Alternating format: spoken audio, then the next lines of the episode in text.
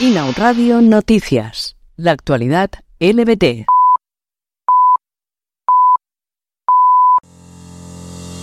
España promueve una alianza de países para acabar con la persecución penal del colectivo LGTBI en todo el mundo.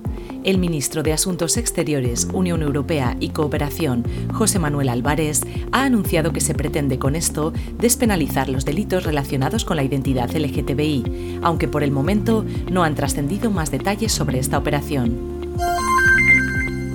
La detención en un municipio de Cáceres de una secta que trataba la homosexualidad como una enfermedad curable pone de nuevo sobre la palestra las llamadas terapias de conversión en España. Pese a la multitud de casos de esta índole en el país, solo dos han sido objeto de investigación judicial hasta la fecha.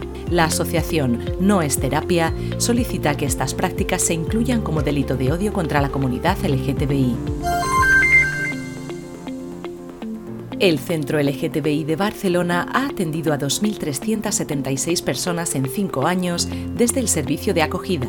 Ha informado a más de 17.000 y 75.000 han participado en más de 2.000 actividades organizadas por el centro. El ayuntamiento ha destacado la consolidación de estas acciones para abordar las necesidades del colectivo. La legisladora lesbiana Tony Atkins anuncia su candidatura a gobernadora de California en 2026. Se une así a un campo abarrotado de candidatos que buscan suceder al gobernador demócrata Gavin Newsom cuando deje el cargo debido a límites de mandato.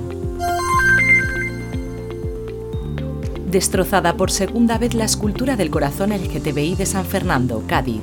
La alcaldesa isleña Patricia Cavada ha denunciado en sus redes sociales el acto vandálico y resalta que queda mucho camino por recorrer como sociedad si no respetamos los símbolos.